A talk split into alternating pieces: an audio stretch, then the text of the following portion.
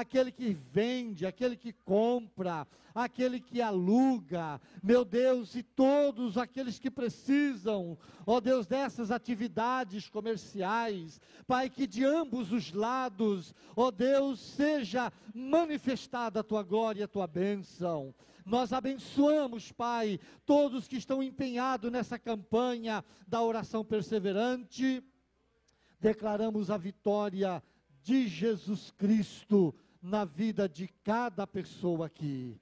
Pai, no nome de Jesus. Amém, Senhor. Amém, Jesus. Podeis sentar, irmãos. Quero cumprimentar a todos com a graça e a paz de nosso Senhor. Quem recebe, diga amém. Dia quente, né? 38, 39 graus. Não é fácil. Graças a Deus por esse ar condicionado que temos aqui, né? Dá para ficarmos mais confortáveis. Bom vai ser no céu, que lá não tem calor excessivo, não tem frio excessivo, tudo é muito bem regulado, clima perfeito, porque é a casa do Pai. Tudo que Deus faz é perfeito. Diga assim: tudo que Deus faz é perfeito. Isso. Deus não fica planejando e aperfeiçoando as suas criações ou aquilo que Ele cria. Como Ele é perfeito, tudo que Ele faz ele é, é perfeito, traz a sua marca. Por isso que nós somos criados perfeitos, a imagem e a semelhança de Deus. O problema todo é que o diabo estava lá no, no Éden para bagunçar a nossa vida, né? E conseguiu. Mas graças a Deus por Jesus Cristo, porque Ele nos livrou e nos livra da morte eterna e nos conduz em triunfo ao seu reino. Irmãos, nós estamos ministrando já algum tempo sobre alguns estudos bíblicos que se referem à segunda vinda de Cristo, quando Jesus voltar em poder e grande glória, e todo olho verá, a Bíblia diz isso, Apocalipse capítulo 1, verso 7, diz que todo olho verá em poder e grande glória quando Jesus voltar, com a igreja, com os anjos, você pode imaginar milhões de anjos, bilhões de anjos, eu não sei quantos, que o Senhor vai trazer aqui para a terra, né? anjos resplandecentes, aqueles anjos enormes, né, que vão nos ajudar aqui a implantar o reino de Deus aqui na terra. E aí Deus vai restaurar essa terra completamente, como ela era no início. Tudo perfeito, tudo perfeito. Esse é o milênio. Mas hoje nós queremos prosseguir, ver se terminamos de falar sobre as duas testemunhas. Abra sua Bíblia, então, lá no final, livro do Apocalipse, capítulo 11. Vamos ler esses versículos de 1 a 14. Aqui nós temos as duas testemunhas. Nós estamos falando desde a última quinta-feira e, com a graça de Deus, queremos terminar hoje. Foi foi-me dada uma cana semelhante a uma vara, e foi-me dito assim: Levanta-te, mede o santuário de Deus e o altar e os que nele adoram. Mas deixa o átrio que está fora do santuário e não meças, porque foi dado aos gentios, isto é, aos estrangeiros, aos que não são judeus. E eles pisarão a cidade santa, que é Jerusalém, por quarenta e dois meses. E concederei às minhas duas testemunhas que, vestidas de saco, isto é, vestidas de pano de saco, profetizem por mil duzentos e sessenta dias. Estas são as duas oliveiras e os dois candeeiros que estão diante do Senhor da terra. E se alguém lhes quiser fazer mal, das suas bocas sairá fogo e devorará os seus inimigos, pois se alguém lhes quiser fazer mal, importa que assim seja morto. Elas têm poder para fechar o céu para que não chova durante os dias da sua profecia, e têm poder sobre as águas para convertê-las em sangue e para ferir a terra com toda sorte de praga, quantas vezes quiserem. E quando acabarem o seu testemunho, a besta que sobe do abismo lhes fará guerra e as vencerá e as matará. E jazerão seus corpos na praça da grande cidade, que espiritualmente se chama Sodoma e Egito, onde também o seu Senhor foi crucificado. Homens de vários povos e tribos e línguas e nações verão seus corpos por três dias e meio e não permitirão que sejam sepultados.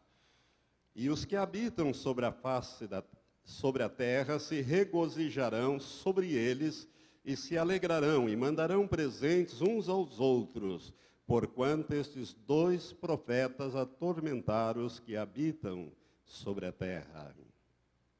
E depois daqueles três dias e meio, o Espírito de vida, vindo de Deus, entrou neles e puseram-se sobre os seus pés, e caiu grande temor sobre os que o viram. E ouviram uma grande voz do céu que lhes dizia: Subi para cá. E subiram ao céu em uma nuvem, e os seus inimigos os viram.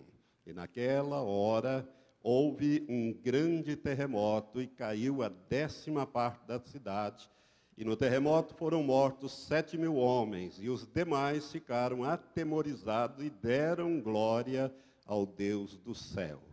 É passado o segundo ai, eis que cedo vem o terceiro. Que Deus abençoe esta palavra ao nosso espírito. Amém? Quinta-feira nós avançamos até um ponto em que nós começamos a querer identificar esses dois homens, essas duas testemunhas.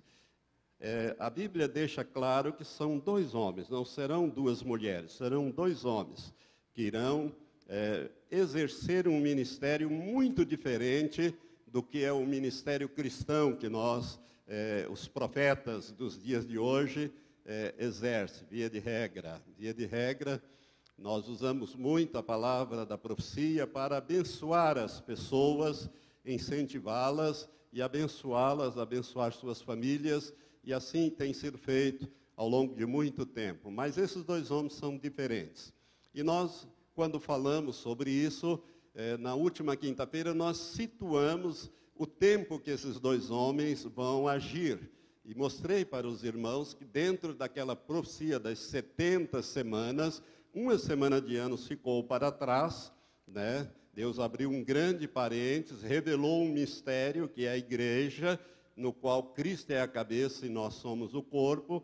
No Antigo Testamento você não acha nada sobre a igreja, é um mistério que o apóstolo Paulo recebeu do Senhor e ele escreve em, uma, em algumas das suas cartas, pelo menos três cartas, ele menciona esse mistério. E, mas ficou uma semana de anos para trás. E o anjo Gabriel, quando dá essa visão a Daniel, lá séculos e séculos atrás, ele divide essa semana em duas partes. E nós situamos o início do ministério desses dois homens na primeira parte desses sete anos. Né? Para você ter uma ideia, imagine sete anos finais, quando o anticristo fizer um tratado de paz, proteção e ajuda a Israel, inclusive autorizar a reconstrução do terceiro templo, e tudo está pronto em Jerusalém hoje para se reconstruir esse templo, até o candelabro de ouro, que custou mais de 3 milhões de dólares, ouro maciço, está pronto, vestes talares, tudo. Só tem um problema, ele tem que ser construído aonde estão aquelas mesquitas no Monte Moriá, a mesquita de Al-Aqsa, que em árabe significa o lugar mais distante, e a mesquita é, de Omar, ou Domo da Rocha, ou a mesquita da cúpula dourada, que aparece muito nos filmes e nas fotografias. É ali que estava o templo de Salomão, o primeiro, e ali foi reconstruído o segundo, e será reconstruído o terceiro.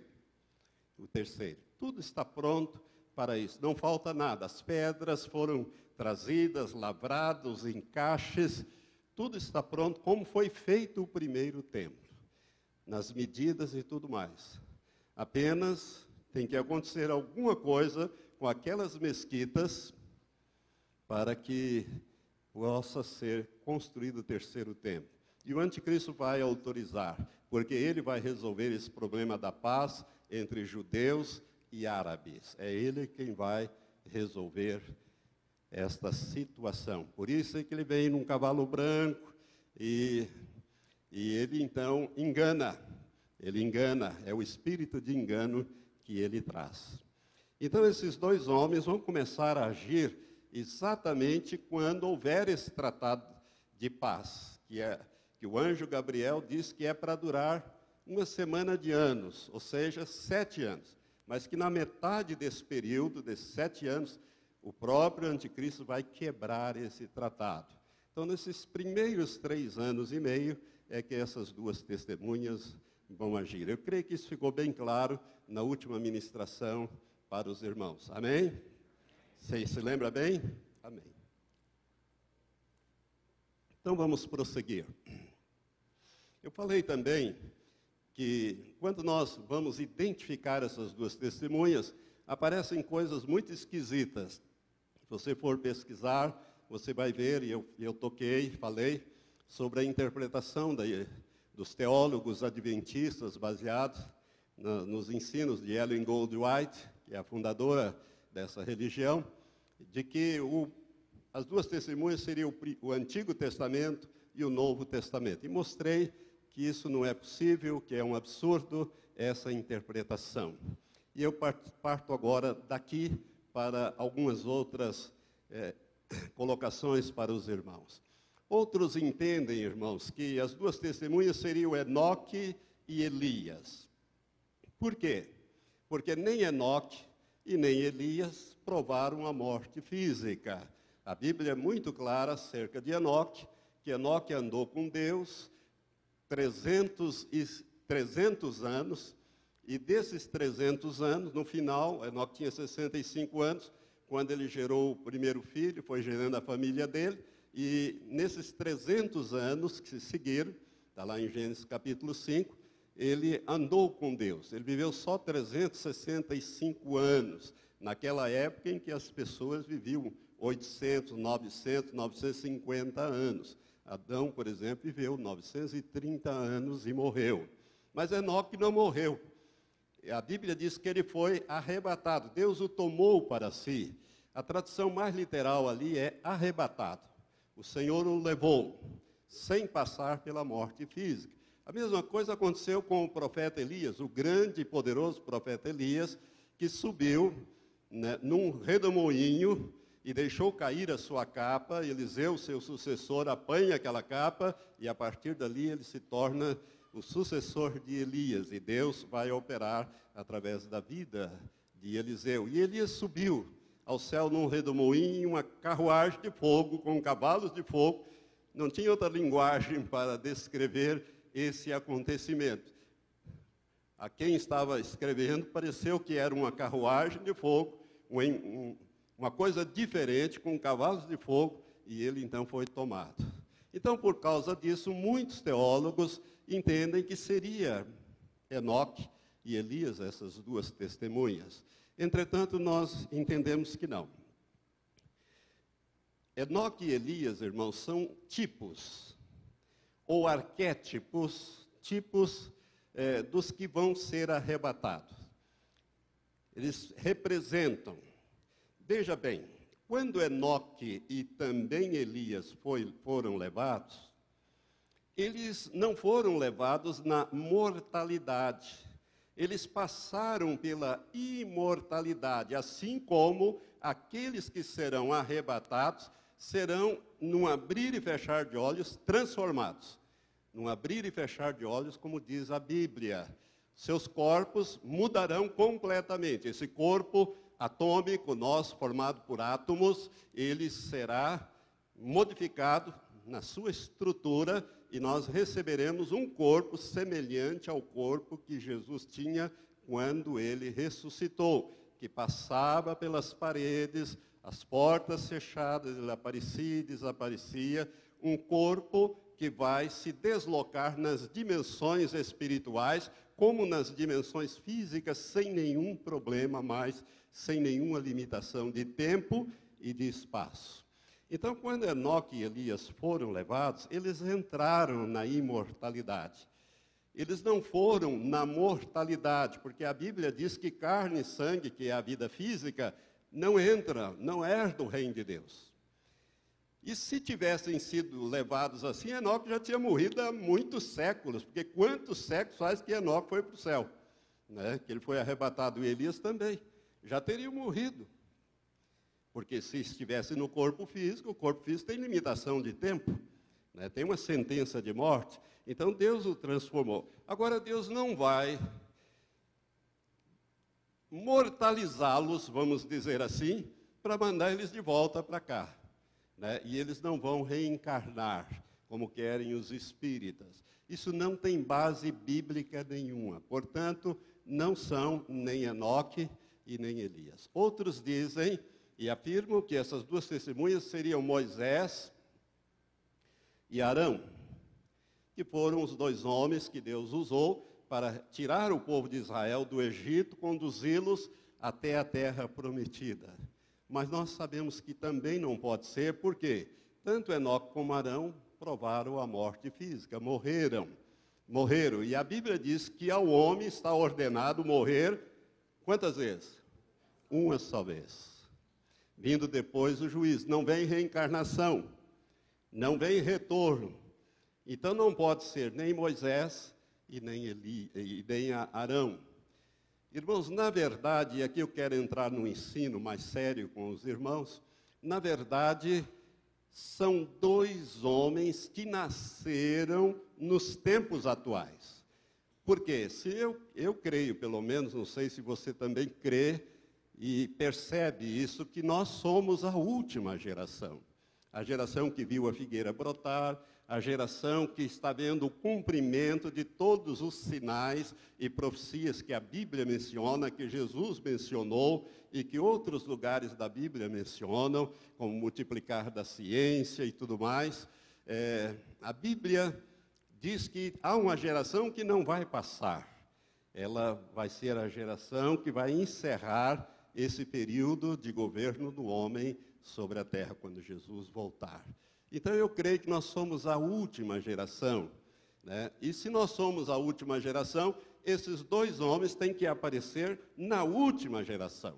Porque esta geração vai se encerrar com a batalha do Armagedon e a implantação do reino de Deus visivelmente aqui na terra. Por isso que Jesus nos ensinou na oração do Pai Nosso a orar: Venha o teu reino, venha o teu reino, seja feita a tua vontade aqui na terra, como ela é feita no céu. No céu, a vontade de Deus é plenamente feita. Não tem demônio, tem capeta, tem diabo lá para perturbar. Né? Lá, então, a vontade de Deus é plena, mas aqui não. Aqui é diferente.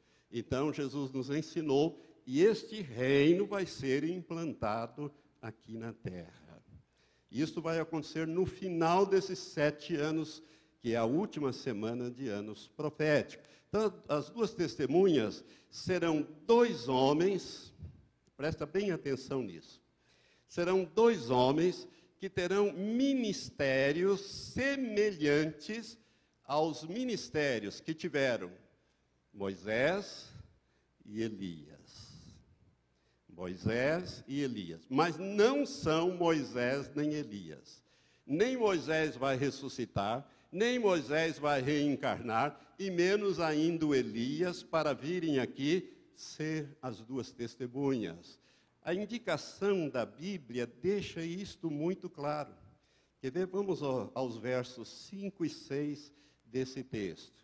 E diz assim, falando dessas duas testemunhas, do ministério que elas vão exercer: E se alguém lhes quiser fazer mal, das suas bocas sairá fogo e devorará os seus inimigos. Pois se alguém lhes quiser fazer mal, importa que assim seja morto. Quem foi o homem na Bíblia que fazia descer fogo do céu em cima dos seus inimigos? A Bíblia é muito clara que foi o profeta Elias. Se você olhar no segundo livro dos reis, no capítulo 1, a partir do verso 9, você vai ver um episódio em que Elias faz exatamente isso. O rei Acasias ficou doente, sofreu um acidente e, e mandou os seus, os seus cupinchas lá, os seus embaixadores, é, perguntar a Baal Zebub se ele ia morrer ou se ele ia viver.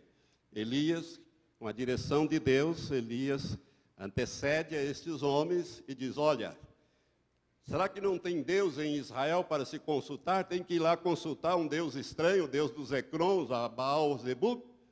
Vai e volta e diga para o rei que ele vai morrer. Ele não vai sarar desse acidente.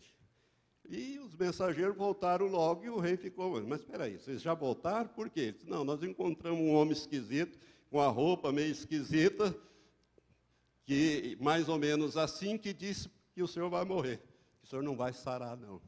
Ele disse, é Elias, o profeta. Chamou um capitão de 50 com seus 50 soldados e disse, vai lá, aonde o Elias está, ele fica lá no Monte Carmelo, vai lá e traz ele aqui, que eu quero conversar com ele acerca desse assunto. E o capitão veio com seus 50, o relato está ali nesse texto que eu citei, né?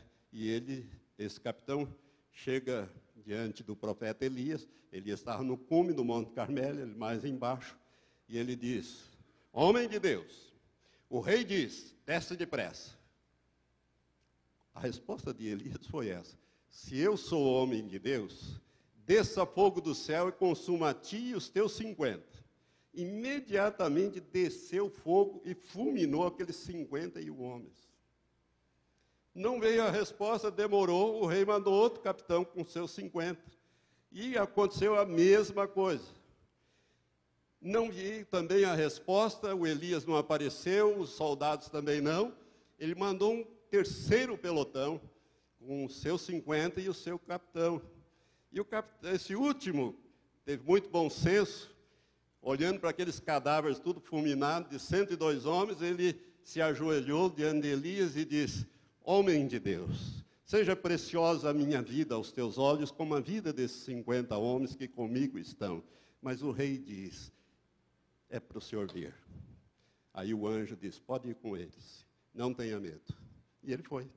Mas foi quando então Elias desceu fogo, fez descer. E é interessante a linguagem dele. Ele disse: Se eu sou homem de Deus, desça fogo do céu e consuma ti e os seus 50. Mas Elias não foi só nesse episódio, naquele outro episódio, está lá no capítulo 18, se não me engano, de 1 Reis, você vai ver que são reunidos ali os profetas de Baal e o profeta Elias. E ali dois holocaustos são preparados, sobre eles jogado bastante água, e os profetas de Baal ficam lá se retalhando e invocando Baal, Baal, para responder com fogo em cima daqueles holocaustos e nada acontece. Mas quando Elias, às três horas da tarde, né, e não chovia em Israel nessa época, então ele disse: Senhor, manda fogo sobre esses locais para que esse povo saiba que só o Senhor é Deus e que eu fiz isso a mando do Senhor. Imediatamente o fogo desceu,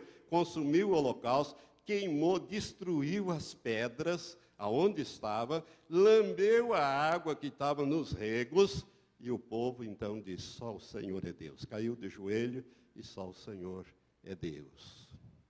Então Elias era o homem que fazia descer fogo. Esses dois profetas, pelo menos um deles, vai ter um ministério semelhante ao de Elias. Veja bem, aqui diz que os, se os inimigos quiserem atentar contra eles, vão morrer fulminados. Eu quero dizer para você que vai ter uma mortandade e a Bíblia fala que é uma coisa terrível. Então, um desses homens será um terá um ministério semelhante ao que teve o profeta Elias. O outro será, terá o ministério semelhante ao que teve Moisés. Porque no verso 6 diz assim: Eles têm poder para fechar o céu, para que não chova durante os dias da sua profecia. Elias também fez isso e tem poder sobre as águas para convertê-las em sangue e para ferir a terra com toda sorte de praga, quantas vezes quiserem. Então, na Bíblia, o único homem que converteu água em sangue foi Moisés, lá no Egito. Foi a primeira das, das, das pragas que foram é, lançadas sobre o Egito. Então, Moisés tocou com o cajado, mandou que Arão tocasse, que era o seu auxiliar, e as águas se transformaram em sangue. Águas do rio Nilo. Você pode imaginar esse caudaloso rio, transformou tudo em sangue, e de sete dias não vai ter água, né, e o pessoal teve que cavar novos postos, poços para conseguir um pouco de água para beber. Então, por isso, irmãos, é que eles podem, é, são identificados como os dois profetas que terão ministérios semelhantes, mas não serão Moisés nem Elias. Não há volta, como querem os espíritas. Eles querem usar esses textos para dizer que Moisés e Elias vão reencarnar, e aí dar base à doutrina da reencarnação, para exercer esse ministério e depois morrer. Não. A Bíblia deixa claro que quem morre uma vez não retorna para cá. Por isso não precisa ter medo de assombração, viu? Tem muita gente que tem medo dessas coisas. Não tenha, não tenha medo, porque não volta. Ao homem está ordenado, decretado morrer apenas uma vez, vindo depois disso o juízo não é reencarnação. Amém? Então esses dois homens serão terão ministérios semelhantes. E se você olhar para a Bíblia, você vai ver que tanto Moisés como Elias não terminaram os seus ministérios terrenos. Eles morreram antes. O Elias foi arrebatado e o Moisés morreu. Se você olhar para o ministério deles, você vai ver isso. No certo dia, o povo está lá naquele deserto, você pode imaginar, naquele calor, né, com falta de água, cerca de 3 bilhões de pessoas. E Deus disse para Moisés e para Arão: Fala a rocha, e ela vai dar água. Moisés estava tão irado, tão nervoso com aquela situação, aquela opressão, aquela coisa em cima dele, que ao invés de falar com a rocha, como ele tinha, ele, ele na primeira vez, Deus disse: Fere a rocha e ela vai dar água.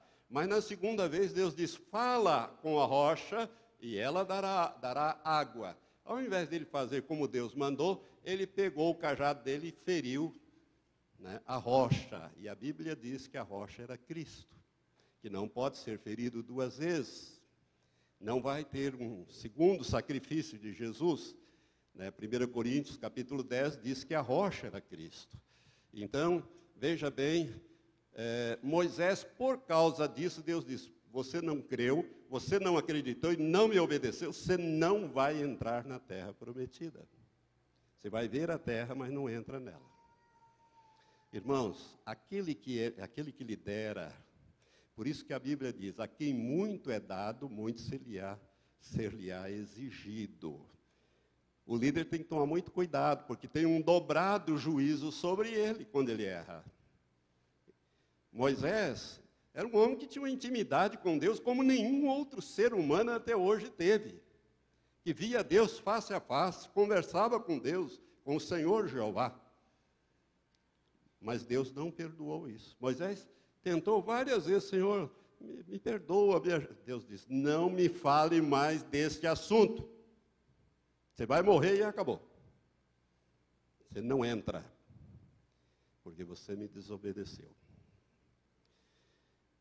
E a Bíblia conta que Moisés, que tinha 120 anos, um vigor físico extraordinário, enxergava perfeitamente bem, completamente apto para introduzir o povo na terra, como era o plano original, porque Deus disse: olha, você vai pegar o povo lá, tirá-lo do cativeiro, vai levá-lo pelo deserto e vai introduzir e vai distribuir a terra para eles. Esse era o plano. Agora Deus disse: agora você vai comissionar Josué, que vai fazer essa parte final, que seria o seu ministério. E tem mais: sobe nesse monte, que eu vou mostrar a terra que mana leite e mel para você. Mas você não vai entrar lá. Do monte você vai morrer lá no monte. E os anjos é que sepultaram Moisés, irmãos. Os anjos é que sepultaram Moisés. Então Moisés teve o seu ministério terreno interrompido. Elias a mesma coisa. Elias, depois de matar os 450 profetas de Baal, fazer descer fogo, etc., Jezabel, que era casado com o rei Acabe, mandou um recado para ele, diz, olha, assim me faço os deuses e outros tantos, se amanhã eu não te degolar, eu vou tirar a tua cabeça de cima do teu corpo. Elias temeu, um homem poderoso, um homem extraordinário, né, que é só ele falar e Deus fazia. Ele temeu e fugiu de uma mulher. E a Bíblia diz que ele fugiu, e quando ele estava naquela fuga, ele fez uma coisa que nós precisamos tomar cuidado. Quando ele estava deitado ali debaixo de uma árvore, de um zimbro, ele disse: Senhor, tira a minha vida, eu não aguento mais. Tira a minha vida, eu não sou melhor que meus pais. Cuidado com as orações que você faz. Deus pode ouvir e atender. Aí Deus mandou um anjo, ele caiu no sono, mandou um anjo com pão, água, acordou, comeu, dormiu, mais um período, não sei quantas horas, lá vem o anjo outra vez, acordou, mais pão, mais água, e a Bíblia diz que com a força daquela comida ele caminhou 40 dias até o Monte Horebe, que é o Monte Sinai, no extremo sul da península do Sinai. Eu estive nesse monte, eu subi esse monte. Aonde Deus deu os dez mandamentos a Moisés. E ali, ele passou a noite, e Deus então questiona ele de manhã: O que fazes aqui, Elias? Ele disse: Ah, mataram os teus profetas, derrubaram os teus altares, só eu fiquei já querem me tirar a vida. Né? E Deus então mostra que Elias poderia ter agido de outra maneira. E aí Deus diz: Tá bom, já que você pediu a morte, eu vou te conceder. Mas Deus não vai matar Elias, ele vai arrebatar Elias. Mas já que você não quer continuar mais com o seu ministério, faz o seguinte: unge a Eliseu no teu lugar. E faz mais isso e mais aquilo. Deus dá mais duas ordens para ele que ele não fez, ele só cumpriu a ordem de ungir Eliseu no seu lugar. Eliseu é que vai cumprir essas outras duas ordens que, ele, que Deus havia dado a Elias. Né? Mas ele vai e joga a capa sobre Eliseu, e a partir dali Eliseu passa a ser o moço de Elias, e logo depois Elias é arrebatado. Arrebatado. Não terminou o seu ministério como era o propósito de Deus. Então os dois tiveram ministérios interrompidos. E é interessante que quando Jesus pega no Evangelho de Mateus, nos evangelhos, nos três evangelhos, Mateus, Marcos e Lucas tem esse registro, ele pega Pedro, Tiago e João, os principais discípulos que ele estava treinando para ser os líderes da futura igreja. Ele sobe no monte, o Monte Tabor. A Bíblia não diz que é o Monte Tabor, mas este é o Monte da Transfiguração. E ali, no topo daquele monte, Jesus é transfigurado, ele muda totalmente. Seu rosto se torna resplandecente como o sol, suas roupas brilham. Ele se torna completamente, é, ele entra na, na glória, vamos dizer assim, no seu estado glorioso. E aparecem para conversar com eles dois homens, Moisés e Elias, também com as vestes resplandecentes. Eles estão vivos lá no céu. Mas não vão voltar. Eles falavam com Jesus acerca da proximidade da crucificação de Jesus. Pedro resolve até querer fazer três cabanas, sem saber bem o que estava falando, mas a Bíblia nos diz que Moisés e Elias apareceram a Jesus e falava com ele acerca dos dias que estavam para se cumprir, que o ministério dele estava terminando. Portanto, irmãos, são dois homens que têm ministérios semelhantes ao ministério que teve Moisés e ao ministério que teve Elias, mas não são nem Moisés e nem Elias. Amém? Você entendeu bem? Agora, vamos ver o que, que essas duas testemunhas vão fazer. O verso 6 diz assim: elas, elas têm poder para fechar o céu para que não chova durante os dias da sua profecia. Irmão, seja, pense um pouco. São Paulo está sofrendo aí sem água, dá um chuvisco de vez em quando, e a coisa está ficando difícil, e a capital está sendo ameaçada. É possível que aqueles milhões de pessoas que moram lá tenham que mudar para o interior. É, há esse risco, já, já calcular esse risco. Agora imagine esses homens se resolverem fechar o céu sobre o Brasil durante três anos e meio, porque durante esse período, se eles disserem sobre o Brasil não chove uma gota, Deus não vai deixar cair uma gota sobre o território do Brasil. Imagine vocês. Acho que vai ter água só no Amazonas, o Paraná seca. Como é que vai ser? Irmãos, o, o, poder que esses dois homens têm é é o, poder de Deus. Eles vão operar o poder de Deus sobre a terra. Como Elias fez, e não choveu uma gota sobre o reino de Israel durante três, dias, três anos, e só choveu quando ele disse: Eu vou clamar a Deus e vou pedir que ele mande chuva, e ele vai mandar chuva. Tanto que ele disse para o rei Acabe: Olha, come, bebe e aparelha e vai para casa no seu carro, porque vem um aguaceiro aí. Mas não havia nuvem nenhuma no céu, não chovia três anos. Os animais tinham morrido, né? a, a, a, agricultura estava uma desgraça, as pessoas estavam passando fome por causa da palavra de Elias. E ele era tido como o perturbador de Israel. Né? É mais ou menos isso que as duas testemunhas vão fazer. Então, irmãos, veja bem o poder que esses homens vão ter. Eles podem fechar o céu sobre qualquer ponto do globo. Eles não chove em tal área, em tal área Deus não deixará chover. E diz aqui, para que não chova durante os dias da sua profecia, que são três anos e meio, e tem poder sobre as águas para convertê-las em sangue. Você já pensou, irmão? se resolve esses dois lá. Não chover sobre o Brasil e converter as águas do Brasil em sangue. Como é que fica? Morremos todo mundo. Quem é que vive sem água? Ninguém. Eles podem fazer isso se quiserem fazer.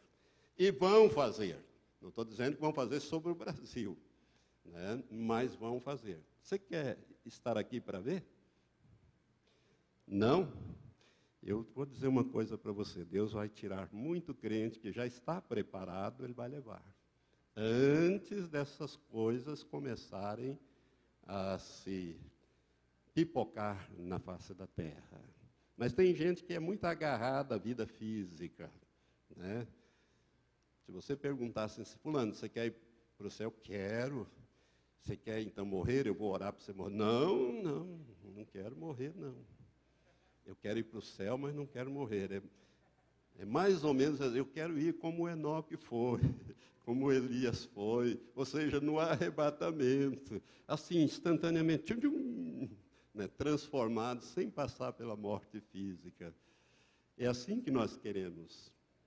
Mas, irmãos, no dia 31 eu fiz uma pregação sobre as bem-aventuranças do livro do Apocalipse, e uma delas é Bem-aventurados mortos que desde agora morrem no Senhor, para que descansem e as suas obras os acompanhem. Olha, vão descansar, mas a turma não está querendo descansar, não, está querendo ficar aqui nesse sofrimento. Mas eu vou dizer para você que eles podem fazer o que Elias e Moisés fizeram. Irmãos, a água já anda escassa no mundo, a água potável cada vez diminui mais. Imagine transformar água em sangue. Que juízo terrível vai ser que esses homens têm poder de Deus para fazer isso. Elias ele usava uma frase muito interessante. Toda vez que ele abria a boca para falar, ele disse: Vive o Senhor Deus, em cuja presença estou. E a partir dali, o que Elias dissesse, Deus, Deus fazia. Moisés era outro homem que um dia ele disse para aqueles revoltosos lá: se esses homens morrerem como morre qualquer homem, se eles forem visitados, ou seja, tiverem dificuldades como todos os homens têm, Então Deus não me enviou. Mas se Deus criar alguma coisa nova, e a terra se abrir debaixo dos seus pés, e eles vivos descerem para o inferno, então saberão que Deus me enviou. Acabou de falar, Deus acabou de fazer. Abriu a terra e toda aquela multidão de gente revoltosa desceu vivos ao inferno. Irmãos, são dois homens poderosos que têm um ministério semelhante aos ministérios que teve Moisés e Elias. E continuamos aqui, diz, na parte final do verso 6, e para ferir a terra com toda sorte de praga, quantas vezes quiser. Pense um pouco, irmão. Pense um pouco. Praga. Se esses homens resolverem ferir de morte um determinado país, eles mandam uma praga lá e não sobra ninguém vivo. Porque eles têm poder, olha bem o que diz a Bíblia, eles têm poder para fechar o céu, eles têm poder para transformar a água em sangue, eles têm poder para mandar praga quantas vezes quiserem em qualquer lugar. Eu quero dizer uma coisa muito séria para você que está me ouvindo e você que vai me ouvir também aí pelas gravações. Muitos cristãos, nascidos de novo, vão se colocar contra esses dois homens. Vão dizer mais ou menos assim, inclusive pastores. Esses homens não são de Deus. Deus é amor. Deus é bondade, Deus é misericórdia. A Bíblia diz que as misericórdias de Deus se renovam a cada manhã. Agora esses aí só sabem matar, só sabem destruir. Mas se esquecem que a moeda tem dois lados, tem duas faces. Se Deus é amor e misericórdia, do outro lado é juízo. Deus não tem o culpado por inocente. Essa iniquidade que existe sobre a terra e que está ficando cada dia mais intolerável, até de você ver as notícias, Deus vai julgar isso. Não tenha dúvida. E esses dois homens são homens do juízo. E não adianta querer matá-los, porque durante aqueles três anos e meio, ninguém vai tocar num fio de cabelo deles. Se tentar, morrem. Agora, irmãos, o que vai acontecer de gente morta nessa terra vai ser um caso muito sério. Você quer ver para onde que esses homens vão? Abra em Jeremias, capítulo 25. Ali nós temos o ministério, o alcance do ministério desses homens. Deus me deu essa palavra em 89, o Senhor me fez entender esse texto a partir do verso 15. Você vai ver então o que que esses dois, isso aqui se aplica às duas testemunhas, esse texto aqui, a partir do verso 15 até o final. Mas nós vamos ler aqui. Jeremias 25, verso 15 em diante diz assim: Pois assim me disse o Senhor, o Deus de Israel: Toma da minha mão este cálice do vinho do furor. Olha bem, é Deus que vai entregar a essas duas testemunhas o cálice do furor da ira de Deus, para eles executarem sobre a terra. É isso que esse texto está dizendo. Toma da minha mão este cálice do vinho do furor e faze que dele bebam todas as nações às quais eu te enviar. Irmãos, eles não vão ser enviados a pessoas, eles vão ser enviados a países, a nações, a povos beberão e cambalearão e enlouquecerão por causa da espada, isto é, da guerra, da morte violenta, que eu enviarei entre eles. Então tomei o cálice da mão do Senhor e fiz que bebessem todas as nações às quais o Senhor me enviou. E aí começa a relação, dois pontos. A Jerusalém e a cidade de Judá, e aos seus reis e aos seus príncipes, para fazer deles uma desolação, um espanto, um assobio e uma maldição, como nesse dia se vê. Ou seja, começa em Jerusalém. Esses dois homens vão começar os seus juízos em Jerusalém. Quando o anticristo fizer aquele tratado de paz e assinar e começar a agir, na última semana, eles também começam a agir a partir de Jerusalém. No começo não vai ter muita repercussão, mas a coisa vai aumentando, como você vai ver por aqui. E aí, em seguida, ao invés de ir para o norte, como sempre os juízos vêm do norte para o sul na Bíblia, aqui ele vai para o sul, ele vai para, para Faraó, ele vai para o Egito. Verso 19: A Faraó, rei do Egito, é aos seus servos, aos seus príncipes e a todo o seu povo. Você pode imaginar quando esses homens começar a profetizar no Egito e a trazer juízo sobre o Egito?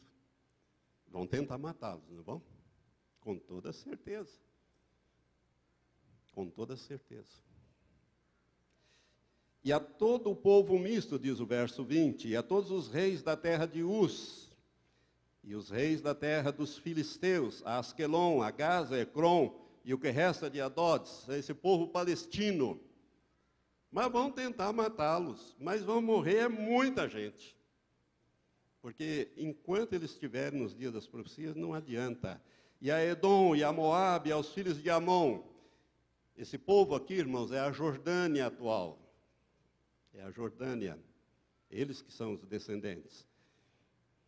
E a todos os reis de Tiro, e os reis de Sidom, e os reis das terras da além do mar, a Dedã, a Temaz, a Bus, e a todos os que cortam os cantos da cabeleira, e a todos os reis da Arábia, ou seja, todos os árabes. O que, que esses homens vão profetizar, irmãos? Qual é a mensagem deles? A mesma que Jesus pregava: arrependei-vos, porque o fim chegou.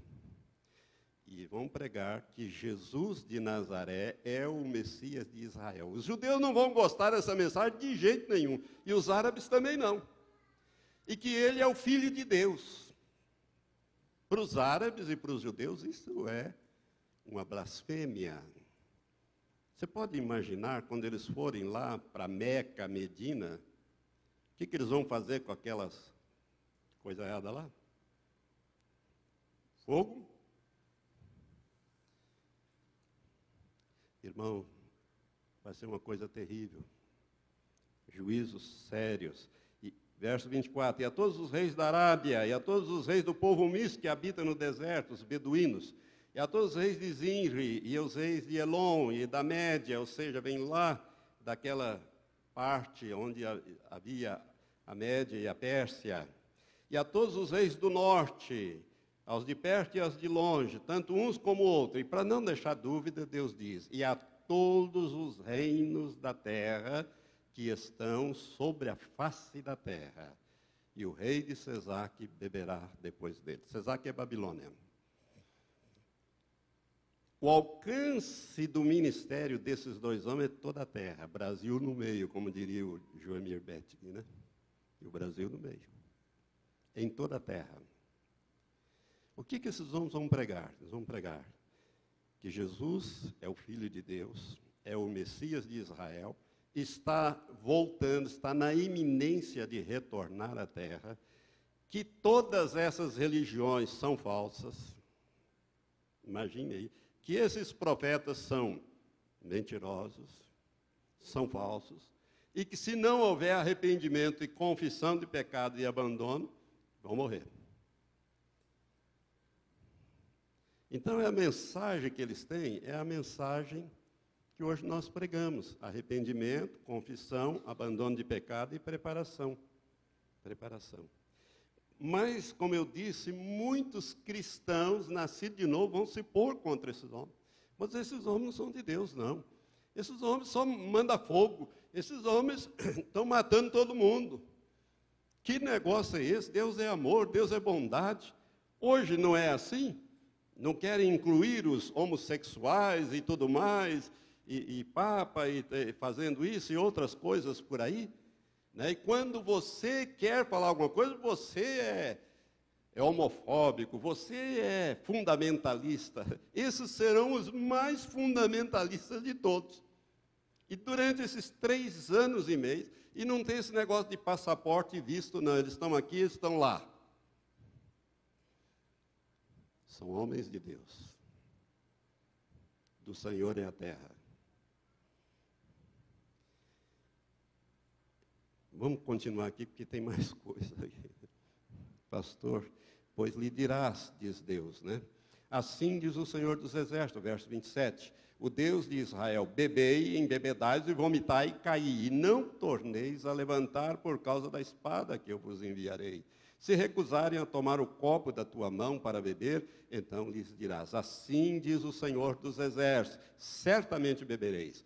Pois eis que sobre a cidade que se chama pelo meu nome, que é Jerusalém, eu começo a trazer a calamidade, e a vez vós de ficar totalmente impunes, não ficareis impunes, porque eu chamo a espada sobre todos os moradores da terra, diz o Senhor dos Exércitos.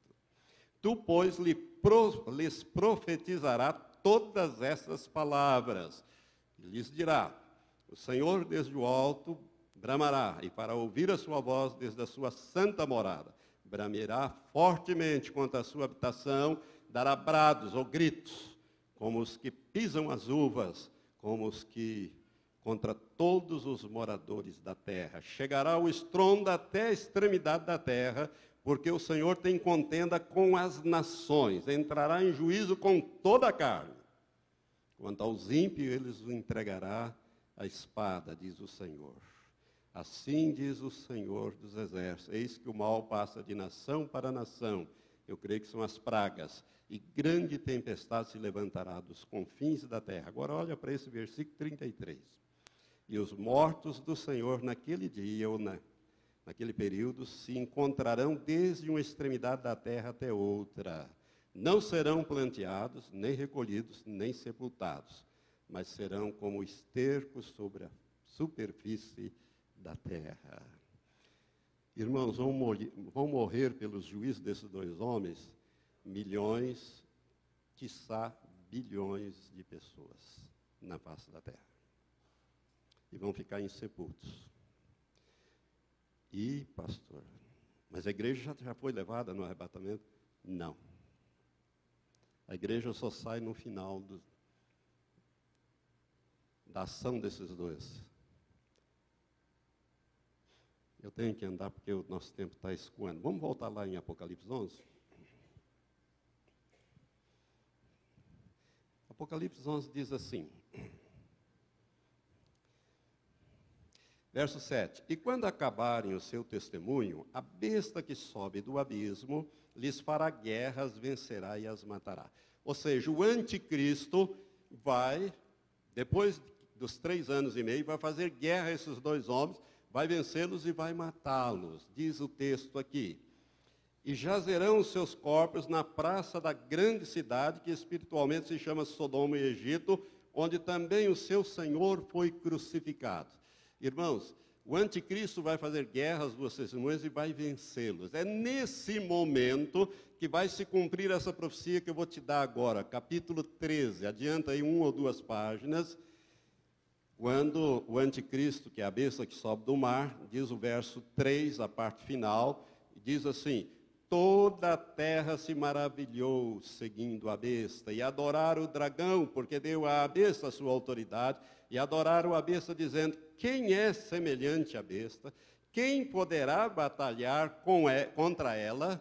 Aqui é que você entende, então, que é depois que eles matam as duas testemunhas, é que toda a terra vai aceitar incondicionalmente o anticristo. Claro que não vão chamar ele de besta, vão chamar ele de Cristo o nosso verdadeiro Messias.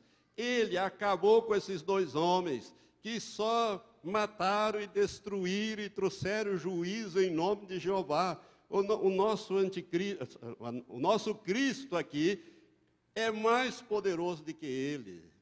Matou, acabou com eles. Aqueles dois operavam o poder do Deus Todo-Poderoso, o Deus dos hebreus, o Deus dos cristãos. Mas o nosso Cristo venceu eles. Portanto, o nosso Cristo é que é Deus. Ele é que deve ser adorado. E toda a terra se maravilhou seguindo a besta. E adorar o dragão, que é Satanás. Porque deu sua autoridade. a besta. E adoraram a besta, dizendo: Quem é que pode com ela? Quem é semelhante a ela? Quem pode batalhar contra ela? Esses dois aí não puderam. Quando confrontaram o nosso verdadeiro Deus, o nosso Cristo, perderam, foram mortos.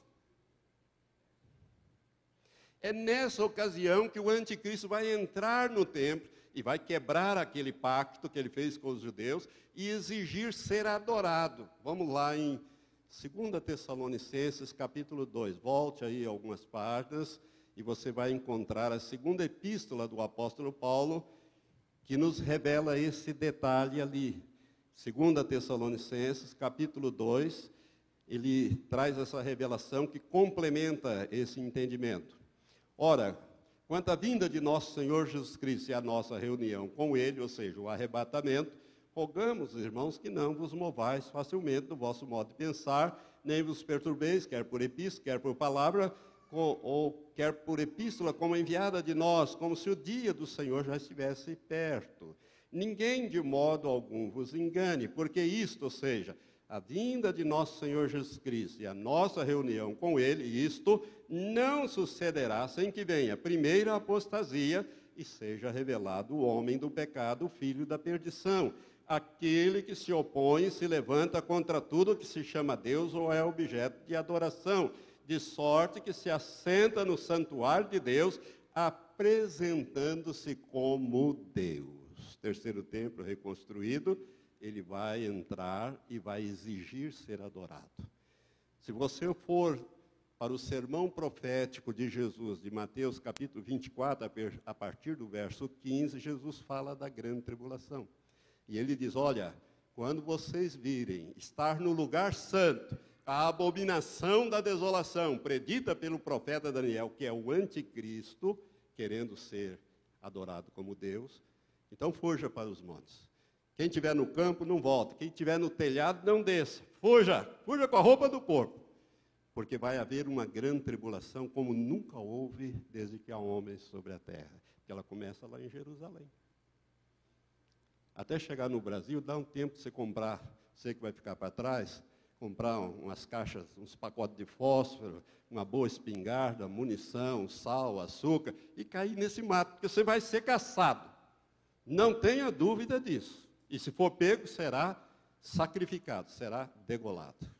Se não aceitar a marca da besta na mão ou na testa. Porque a partir dali vai ocorrer o arrebatamento e ele vai implantar o seu governo à força.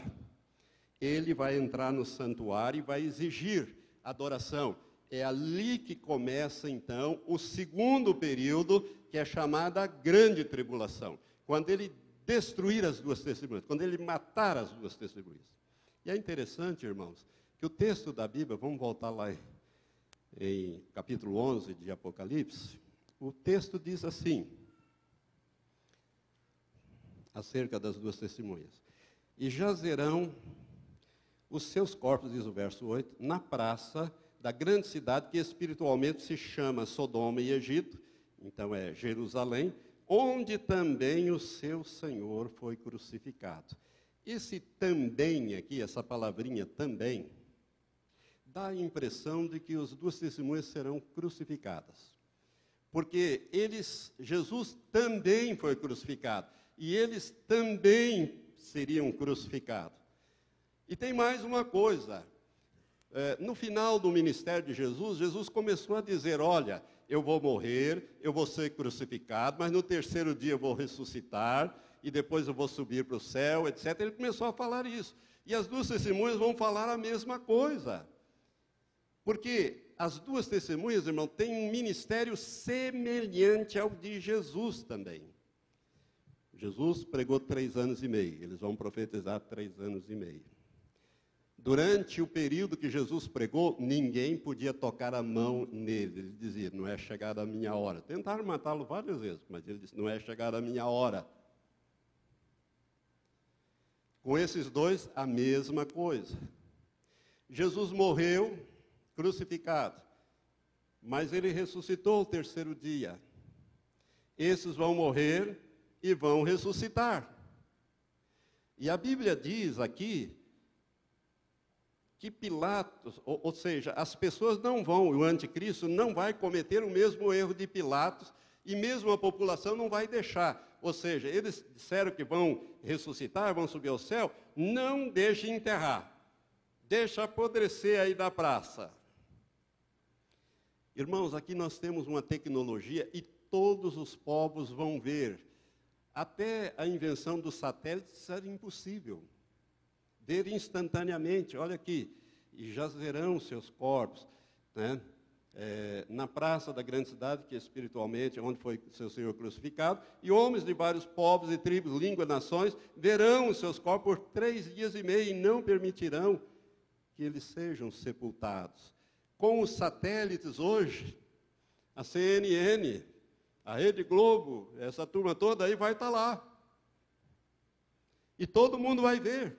E vai ser uma festa, vai ser um Natal, vão trocar presentes, vai ser uma alegria em toda a terra, porque a besta acabou com esse daqui que estava acabando com todo mundo.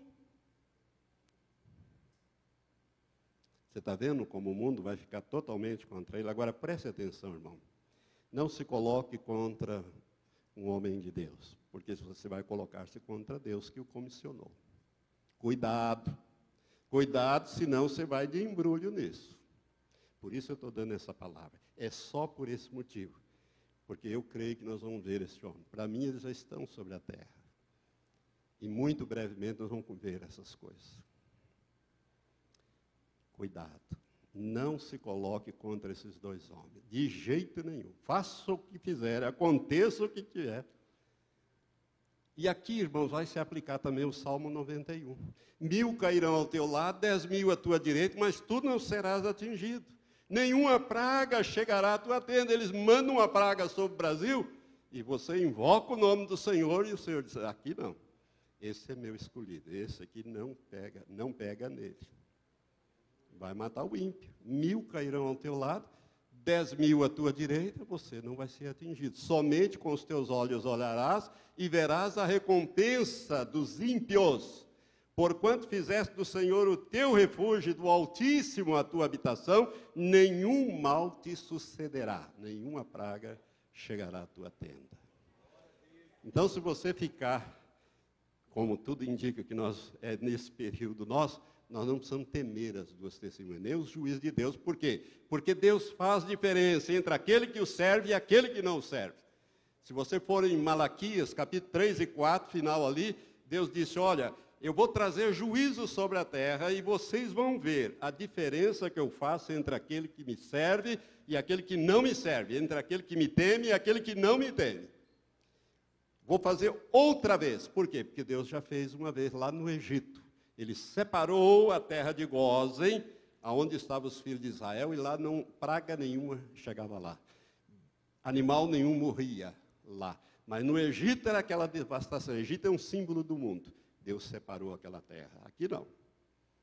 Deus põe os seus anjos para fazer a diferença. Mas esses dois homens vão estar executando os juízos de Deus sobre a terra, com muito, com a mão muito forte porque eles têm poder para isso. Vocês estão me entendendo? Aí vai haver então um Natal aqui. Porquanto esses dois profetas atormentaram os que habitam sobre a terra. Mas olha para o verso 11. O que, que o verso 11 diz? E depois daqueles três dias e meio, o Espírito de vida, vindo de Deus, entrou neles, e se puseram sobre os seus pés, e caiu grande temor sobre os que o viram. Porque é tudo na televisão ao vivo e a cores. então, de repente, os dois lá espicham, sentam e se colocam em pé. O que, que vai acontecer? O mundo vai tremer, porque, vamos dizer, vai começar tudo de novo. E esses dois agora eles vão vir com muita fúria. Se antes eles já fizeram, fizeram agora, depois de tudo que, eles, que a gente fez com ele, que, é nosso, que o nosso Cristo. Agora a coisa vai ferver. Por isso, diz aqui, e caiu grande temor sobre os que o viram. Mas o verso 12 diz: E ouviram uma voz do céu que lhes dizia: Subi para cá. e subiram aos céus em uma nuvem, e os seus inimigos o viram. Irmãos, nunca mais as pessoas, e principalmente os judeus, vão poder dizer que não há ressurreição e que não há assunção, e que Cristo não ressuscitou e não subiu. Por isso que o ministério dele é bem semelhante ao de Jesus. Eles vão ressuscitar à vista de todos. Jesus não. Jesus não ressuscitou à vista dos seus discípulos, de ninguém. Mas esses vão ressuscitar e vão ouvir a voz e vão subir à vista de todos para o céu. É aí que começa a conversão dos judeus. Porque eles vão dizer: puxa vida, esses homens falaram que Jesus de Nazaré, que nós recusamos e crucificamos, é que o Messias de Israel. Agora, quem é que pode ressuscitar umas pessoas toda estourada como esta? Recompô-los saudáveis, perfeitos, e subir lentamente aos nossos olhos. Só o Senhor Jeová. Então, esses homens são de Deus. O que, que eles pregaram mesmo? O que, que é? É Jesus, é o Filho de Deus, que eu tenho que me converter, eu tenho que me arrepender. Olha bem o que, que acontece aí no verso. E naquela hora, diz o verso, é, e, e ouviram uma grande voz de subir para cá. Verso 13. E naquela hora houve um grande terremoto e caiu a décima parte da cidade. No terremoto foram mortos sete mil homens e os demais ficaram atemorizados e deram glória ao Deus do céu. Aqui começa, no meu entender, a conversão em massa do povo de Israel. Irmãos, e o que, que vem em seguida? O verso 15 diz que foi tocada a sétima e última trombeta. Não tem mais trombeta na Bíblia. Não tem mais trombeta no livro de Apocalipse que encerra a Bíblia. E a igreja vai subir quando? Ao som da última trombeta. 1 Coríntios 15, versos 50 a 52. O apóstolo Paulo traz essa revelação.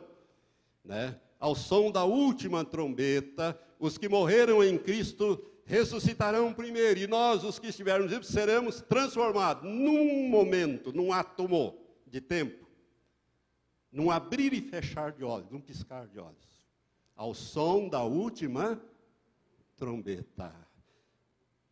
As duas testemunhas são um tipo, um protótipo, um arquétipo do arrebatamento da igreja. Ela sobe, as trombetas soam e a igreja também é levada.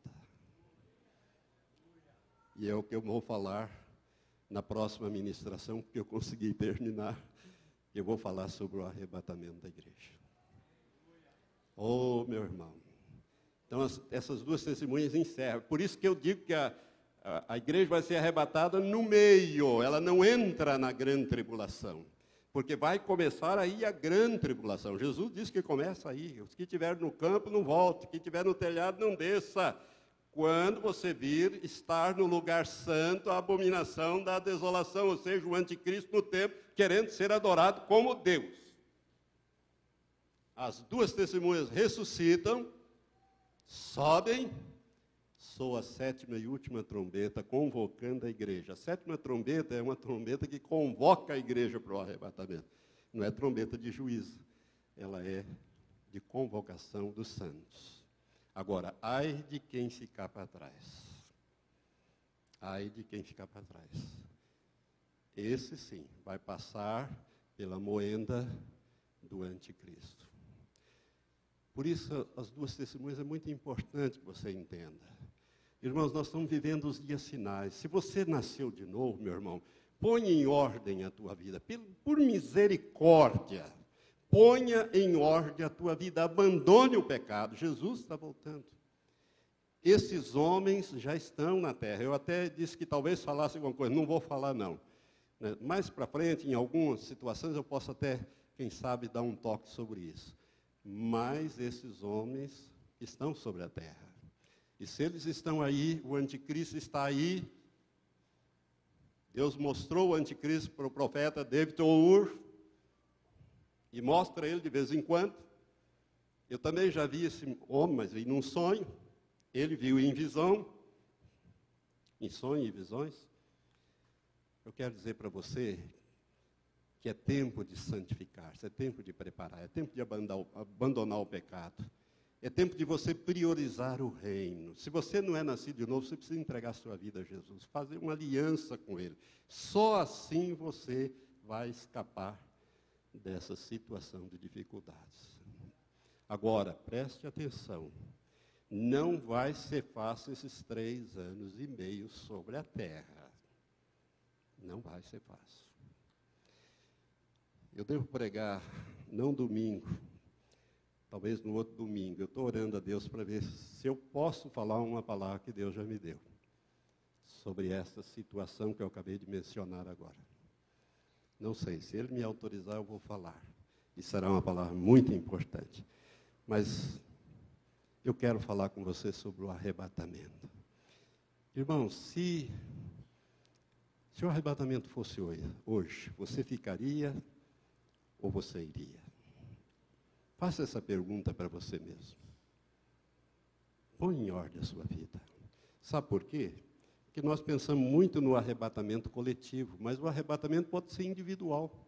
Você pode partir essa noite. E se você não estiver preparado, você não vai participar do coletivo quando Jesus voltar para receber o seu corpo glorificado. Você só vai receber isso depois do milênio. Mas você pode participar. Eu quero dizer para você que muito em breve nós vamos conhecer os grandes homens da Bíblia, Pedro, Paulo, João, porque eles estão para voltar para receber os seus corpos glorificados. Vamos ficar em pé. Aleluia, Senhor. Se você não fez uma entrega, meu irmão, meu amigo, você precisa fazer. Basta que você entenda que é pecador e que Jesus morreu em teu lugar para te dar vida eterna. Enquanto a igreja está orando, eu quero fazer uma pergunta. Não sei, nós temos muita gente aqui, outros estão ainda na internet conosco. Alguém aqui que quer entregar a sua vida a Jesus hoje e confessar Jesus como Senhor e abandonar essa vida e dar esse passo de fé, de entrega. Alguém, levante a sua mão bem alto que eu quero orar com você. Se você já fez isso, não precisa fazer mais, uma vez só basta. Mas se você nunca fez, é hora de você entregar a sua vida a Jesus. O Espírito Santo está falando com você. Ele está te dando oportunidade para você se arrepender e receber a salvação de Deus. Alguém? Eu não estou vendo nenhuma mão levantada. A minha não, não vale porque eu já fiz isso há, muitos, há muitas décadas atrás. Estou preparado para partir a hora que o Senhor quiser. Aleluia. Às vezes eu almejo ilante, sabe, irmão? Quero ir embora logo. Está muito difícil. Não é só o calor, não. Está difícil viver nessa terra. Mas Maranata, porque Jesus está voltando. Levante as suas mãos para o céu. Senhor, graças te damos por esta palavra, Senhor, porque a tua palavra, sagradas escrituras, ó Deus, nas profecias bíblicas, elas são muito claras para nós porque realmente nós estamos vivendo o tempo final. Jesus querido, muito em breve o Senhor vai convocar a igreja. Ó Deus, e nós queremos te pedir, Pai, se nós tivermos que passar por esse período do ministério das duas testemunhas, que o Senhor dê ordem aos teus anjos acerca da nossa vida. Ó Deus, para que nós sejamos poupados, guardados, protegidos e ajudados nesse período de juízo que virá sobre a terra, porque esses homens vão executar os juízos do Senhor sobre a terra. Por isso, meu Pai, nós queremos estar logo com o Senhor. Maranata é a nossa oração, bem logo, Senhor Jesus. Nós abençoamos os que nos ouviram nesta noite com a revelação da tua palavra e a preparação para a volta de Jesus. Em nome de Jesus oramos. Amém, Senhor. Amém. Você foi abençoado? Então dá um abraço no irmão, diga foi bom estarmos aqui aprendermos um pouco mais. E vai em paz. Se você precisar de oração, nós vamos orar por você ainda, tá?